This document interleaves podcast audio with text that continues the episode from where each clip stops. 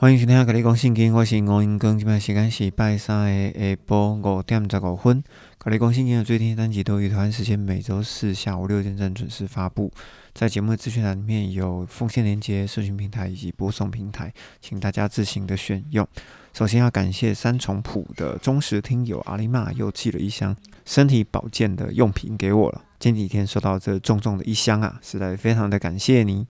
近期当中，应该有许多听友的教会都开始准备圣诞节的庆祝活动，不管是演戏、唱歌、表演、园游会、报佳音、交换礼物、代降节，或者是夜间的礼拜、圣诞大餐等等等很多的节目。然而，我有一个朋友在教会里面卡在圣诞老人到底能不能放？圣诞老人到底能不能放在教会里面，或者是作为装饰？搞得同工之间的气氛是暗潮汹涌啊！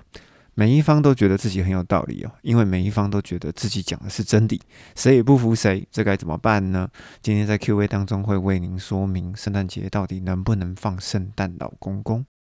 前三集一百一十一、一百一十二跟一百一十三集能听进去的人呢，我真的很佩服你们，因为真的是很硬哦，因为没有结构，很难听懂。然而对整本圣经有架构、有概念的人，就会理解到我到底在讲什么东西。在这边必须要跟大家说，因为不这样讲是不行的，因为这些文字在启示录都会用得到。于是只好请大家辛苦一点哈，听这一堆看似不重要的三集。但是听完启示录以后，你就会发现，启示录有很大范围的资料，其实都是参考这三集所出来的。所以想了解启示录的人呢，之后可以再回头再去听一次哦。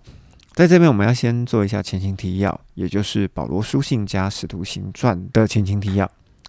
犹太人期待天国没有来，逼迫反而来了，也因此所有人被推向犹太以及撒玛利亚，开始传向地极的福音工作。这个是耶稣之前在使徒行传第一章其实就预言过，要请大家这样做的，但是大家都没去做，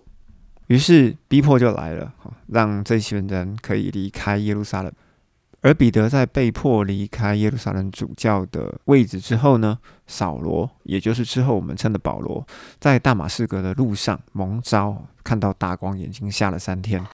接着他就去阿拉伯受训三年，受训三年之后，回到了大马士革、耶路撒冷、该萨利亚以及大树，最后来到了安提亚。在安提阿里，因为圣灵的感动，开始了第一次的旅行宣教。而在第一次旅行宣教之后，因为吵架的缘故，所以在耶路撒冷开了一次会议，而这一次的会议写成了一个文书。保罗要向外族人宣读文书，而巴拿巴是向犹太人宣读文书。于是保罗就开始了第二次旅行。但是保罗觉得文书内的内容其实不太对，于是，在当中就受到了旧约犹太人的攻击以及收割会堂，而保罗就开始以书信还击。这时候就出现了《铁上农一家前后书》。在第二次旅行结束过后，保罗回到了安提亚，完成了加拉太书，并开始第三次旅行，把当初在土耳其被收割的犹太人会堂再次的收割回来啊，并且重讲因信称义。之后在以弗所待了三年，建立了亚细亚附近的教会。因为亚波罗造成的分党结派，为了要安抚，为了要向哥林多教会说明，于是才写成了哥林多前书。又因为在以弗所三年的最终雅迪密女神的事件，使得保罗离开了以弗所，进入了北希腊，对于希腊半岛进行最后一次的巡礼，并且在回程到达菲利比的时候，完成了哥林多后书，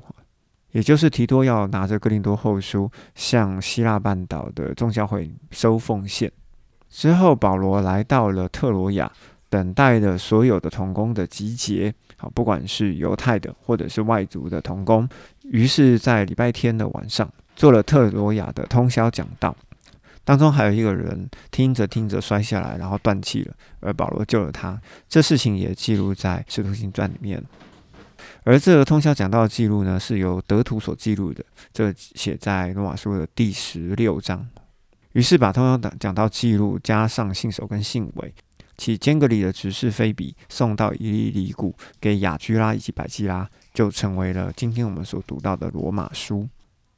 接着保罗就由特罗亚一路来到了耶路撒冷。当然，这种明知山有虎，偏向虎山行的作为呢，就一定会被抓的。后来在该萨里亚被监禁了两年，乘船来到了罗马。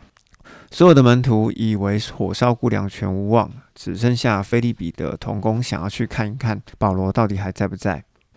于是保罗才又开始继续写书信，包含了菲利比书、菲利门书、哥罗西书以及以弗所书。虽然后来保罗无罪释放，但是又因为西元六十四年的大火，他又被关回去。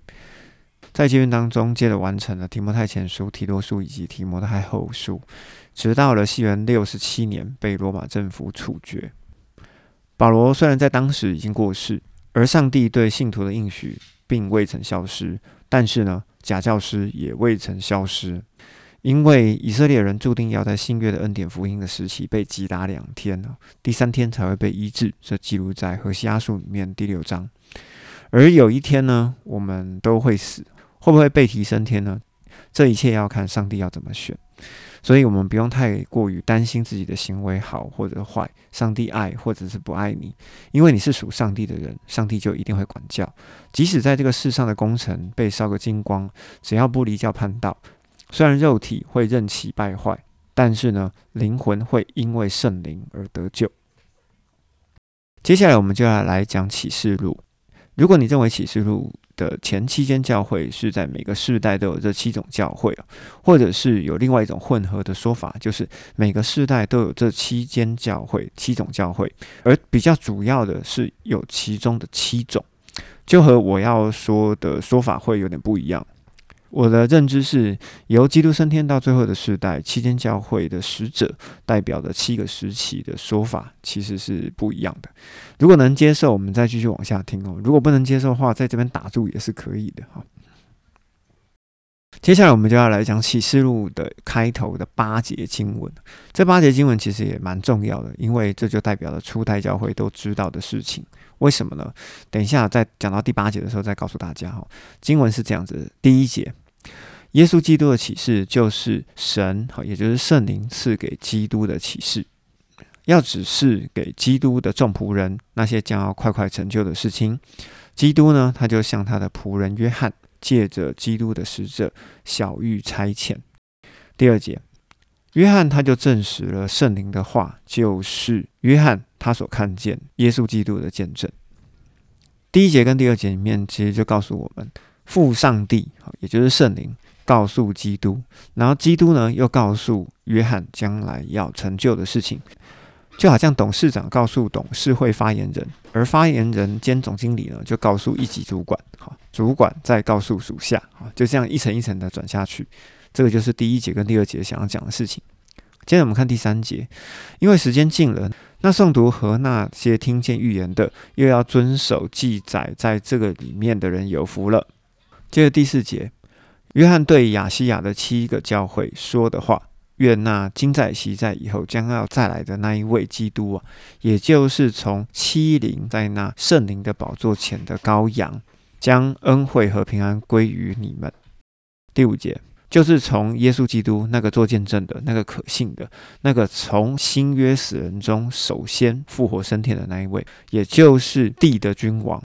而为什么这边要讲基督是地的君王？因为在代理书的第二章、跟第九章，还有撒加利亚书的第十四章，其实我们之前都有提过，原本预备降临在地上的这位君王，其实就是基督。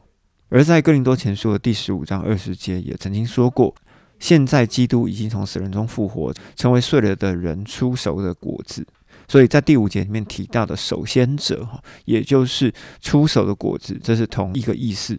这两个意思其实就是指着首先复活以后转变成灵体升天的那一位，就是耶稣基督。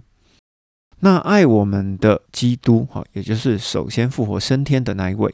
借着他的血。就是从我们的罪恶中释放了我们的基督，使我们成为他的父上帝，拥有王权的祭司们。愿荣耀和能力都归给他，好，也就是归给基督，直到永远。阿门。第七节，看呐，基督他将驾云来临，每个眼睛都要看见基督，赐基督的人也要看见他，而且地上所有的宗族也因着基督也确实的哀哭。阿门。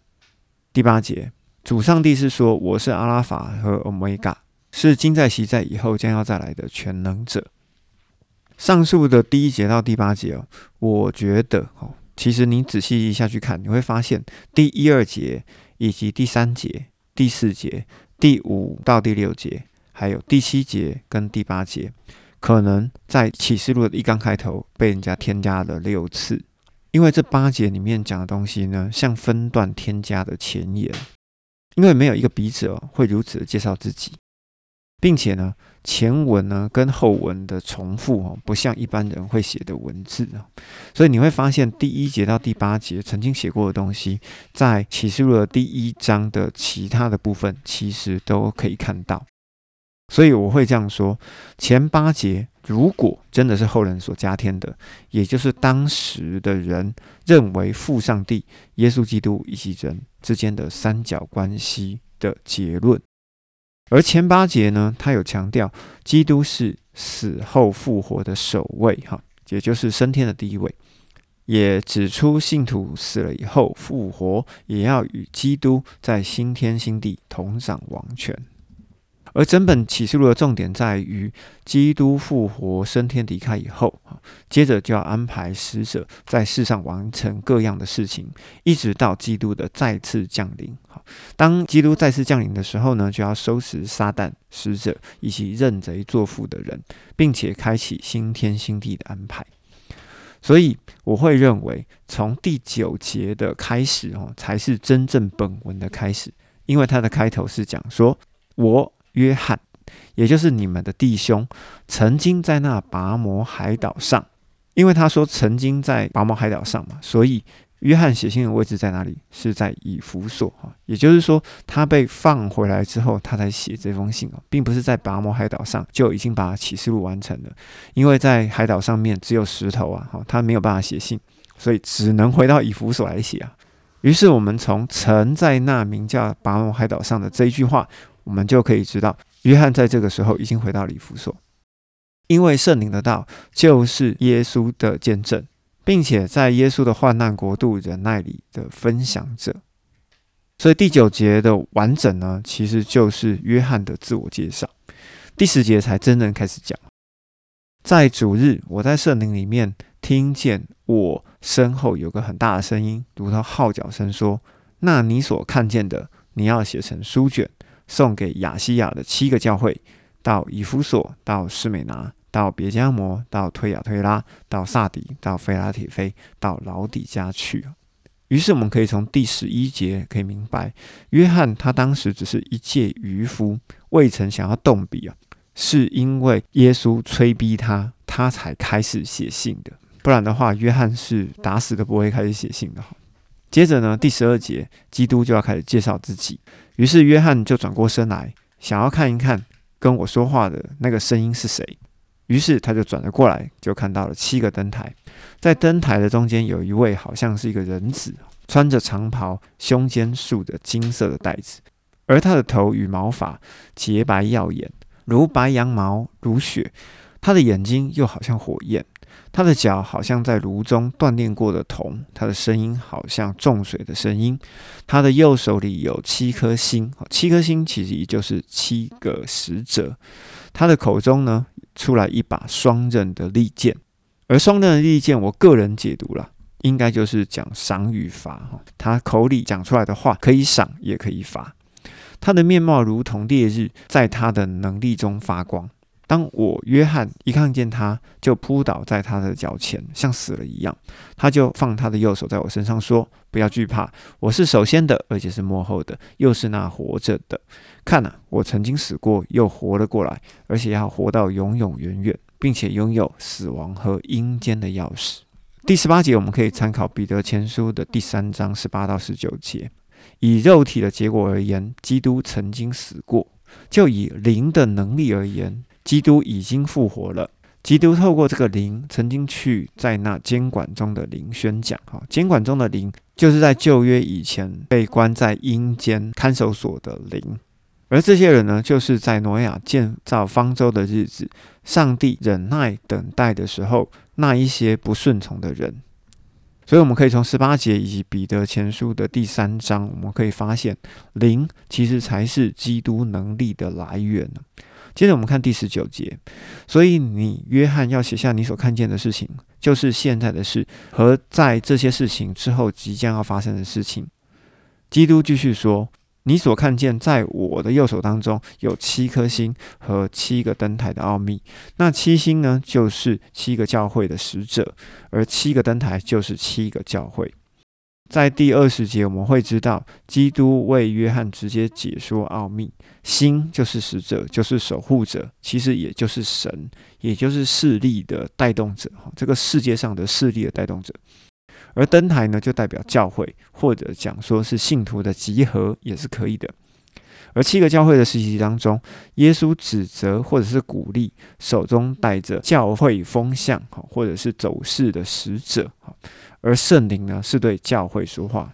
于是我们会明白，耶稣基督的说话的对象其实是教会的使者，而并不是教会。而圣灵呢，是对教会说话。所以这两个部分，其实你必须要在书信里面要把它分开来看，这样子才不会把它搞混。